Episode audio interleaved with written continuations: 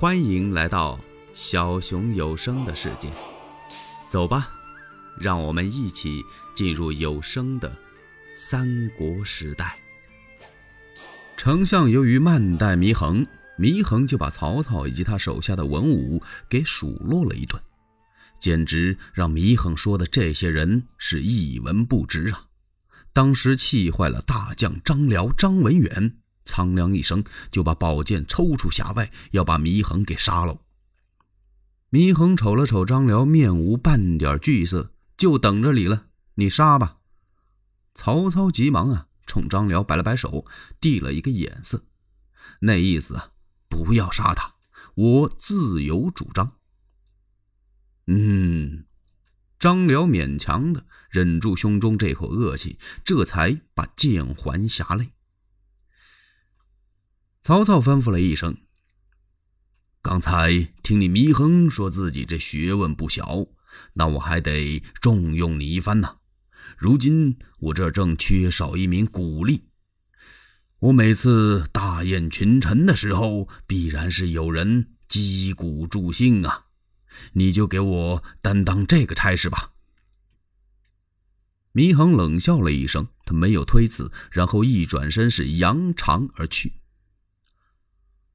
张辽这才过来问：“丞相，此狂徒恶语伤人，为何不杀？”“嗨，将军有所不知啊，这个人素日有点名气，远近皆知。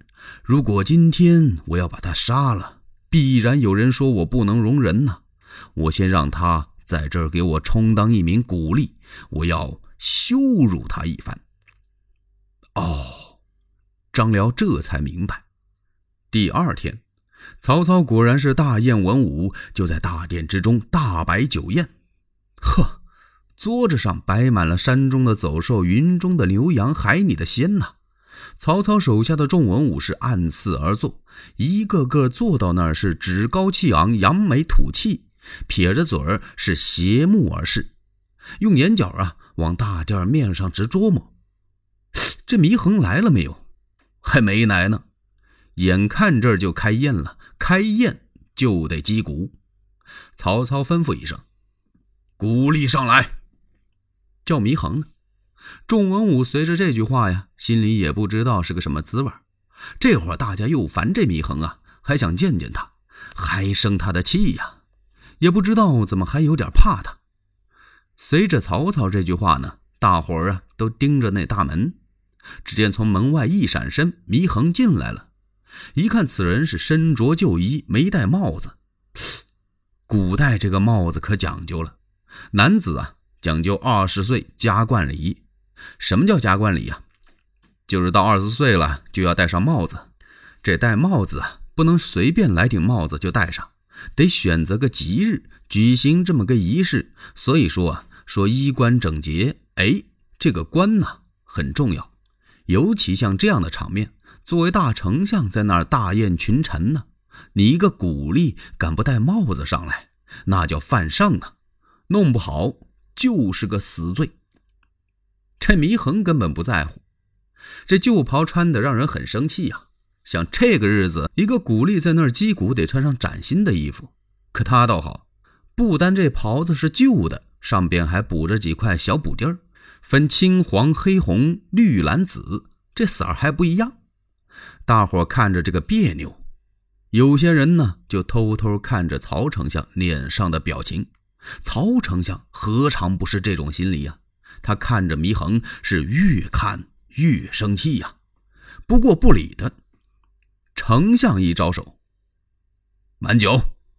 文武把酒全给满上了，然后又吩咐击鼓，告诉击鼓手击鼓，敲吧。这儿啊。把杯往这么一举，是一饮而干，大家喝得非常畅快，哄堂大笑。呵，这笑谁呢？这是笑祢衡呢。祢衡脸上毫无表情，就像没这回事儿一样。他往这个鼓旁边这么一站，本来就要敲了。这时候也不知是谁问了这么一句：“啊？”大胆祢衡，今日丞相大宴群臣，为何就一击鼓？就说啊，你不知道今儿什么日子吗？让你穿这么件旧衣服。祢衡连头都没回，也没哼一声，根本没理这人儿。不单那个，他已经把拿起来的那棒槌啊，又放那儿了。大家以为他不敲了呢，不是，感情啊，他脱衣服呢，唰，把腰里那条丝带解下来了。这丝带太惨了，连叽里咯啦的都是接头，也不知道是几根丝条接到一块了，这色儿还都不一样。往那儿么一扔，把袍子脱了，紧跟着是毯席裸成啊！什么叫坦席裸成啊？脱上衣为坦席，脱中衣为裸成。这下子可把文武都吓坏了，这是什么样子啊？成何体统？他要裸体击鼓。紧跟着。祢衡就把棒槌拿起来了，梆梆梆梆梆梆，咚咚咚咚咚咚咚咚，鼓有金石之声。他敲的是渔阳三过，把大家敲的这心里震得有些难受。有些人是不由自主的眼泪夺眶而出，听这鼓声啊，愣是听哭了，气得曹丞相啪的一声把杯往桌案上一摔：“大胆！祢衡，你怎敢如此无礼？”祢衡不慌不忙地把衣服穿上。你别看曹操那么冲他吼，他是颜色不变。我无礼，我祢衡有何无礼之处啊？他用手指了指曹操：“你这欺君罔上之人，才是无礼之极。我虽然裸体击鼓，我露的是父母之形，显我这清白之体。”曹操一听，嘿。你清白，那我来问你，谁又是污浊之人呢？祢衡一听，不用问了，污浊之人远在天边，近在眼前，就是你曹孟德，曹丞相。曹操撇了撇嘴，把头轻轻这么一晃，怎见得曹某污浊？祢衡一听。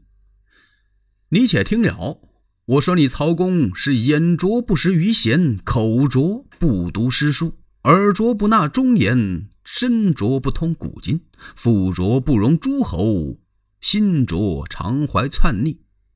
我祢衡乃天下之名士，你用为鼓励，你还想成王霸业？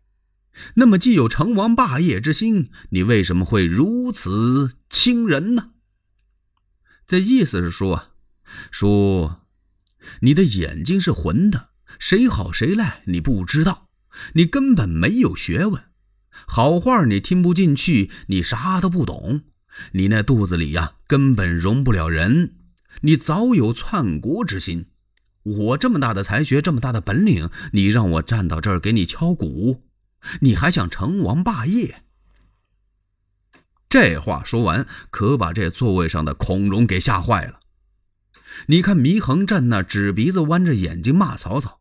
这曹操一怒之下，非把你杀了不可呀！哎呀，祢衡啊，祢衡，是我推荐的你呀！我没成想你这样。这曹丞相现在是多大的势力啊？你怎么敢如此冲撞啊？这怎么得了啊？如果要是曹丞相杀了你，我也对不起你呀。何必呢？我推荐你，合着让你在这遭一刀之苦啊！想到这儿，孔融简直是如坐针毡，坐立不安呐。这酒也喝不下去了。他看了看丞相，把椅子往丞相跟前拉了拉，低低的声音：“哦，丞相啊，你看这祢衡。”并没有什么真才实学，啊，看来我过去对他呀，认识的不透。